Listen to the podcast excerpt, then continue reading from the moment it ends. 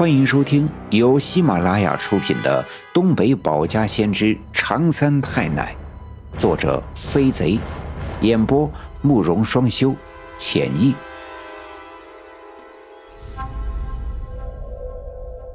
第二百四十二章：大水缸惊险阴阳错，包黑子地穴难挣脱。这次进入王革命家的地穴，真是不虚此行。我终于知道那些在夜晚成群结队的进入王革命家的鬼魂最终去了哪儿。原来，顺着地穴下面的隧道一直走，就在另一端还有一个一直向上的井口。整个井口与老郑用绳子和吊筐把我顺下来的入口看上去是一模一样。我踩着现出原形的血蛇藤依附在井壁上形成的梯子，一直爬到上面，在井口探出头来张望。原来上面跟王革命家几乎一样，但火炕和屋子里的家具都不见了，整个屋子里就像是一个空荡荡的房屋。在屋子里的中间，刘老七家的那头小毛驴拉着一盘石磨，那些鬼魂围在石磨的四周，一个个的跳进石磨上的那个圆孔，最终被石磨研磨成黑色的浓稠的水。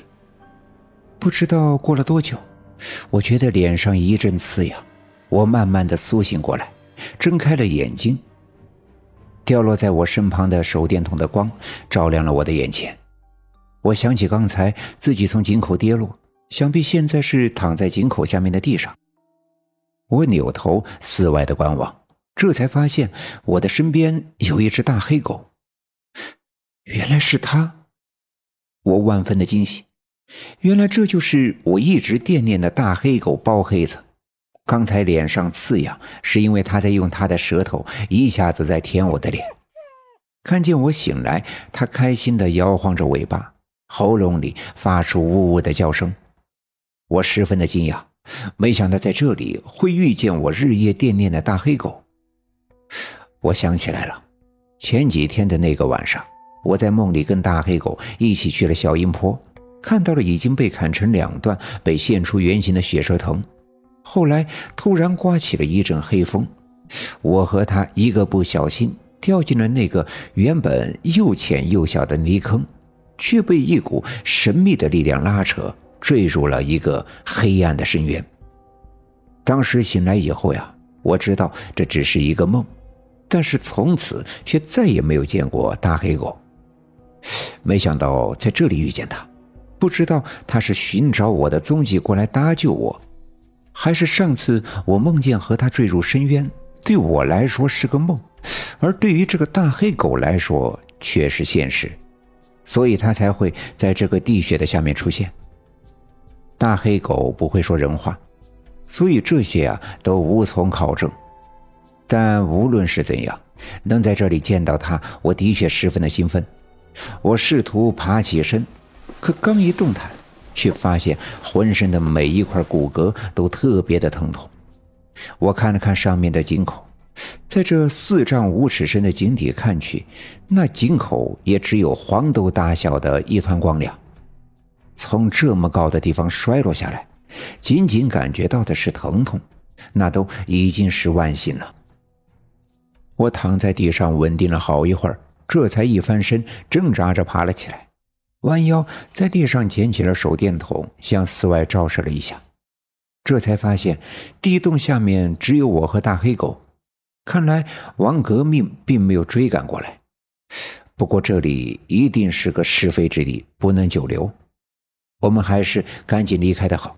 想到这儿，便带着大黑狗向刚才来的那个隧道口走去，因为那是唯一通到这里的地方。我们顺着这条阴暗、潮湿又蜿蜒的隧道一直向前走。其实我们除此之外并没有别的选择，这也是唯一的通道。幸运的是，我们走了好一阵，眼前出现了一片微弱的光。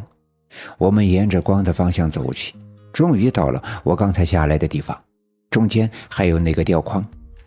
我并没有着急走到吊筐的附近。而是谨慎地用手电筒向上照了照，果然吊筐上拴着一根绳子，直通颈上。看来这才是真正的出口，而不像刚才那样会通向另外一个恐怖的地方。我走到吊筐附近，伸手拉住绳子，用力地摇晃了几下。果然，不一会儿，从上面传来了一阵呼喊的声音：“大勇，大勇！”是爸爸的声音。我知道，他和我的家人以及等在上面的所有的人都在急切地盼望着我安然无恙地上去。于是，我把双手拢在嘴边，仰头大声地回答：“是我。”是我，我要上去了，拉绳子呀！来啊，包黑子，我带你上去。来。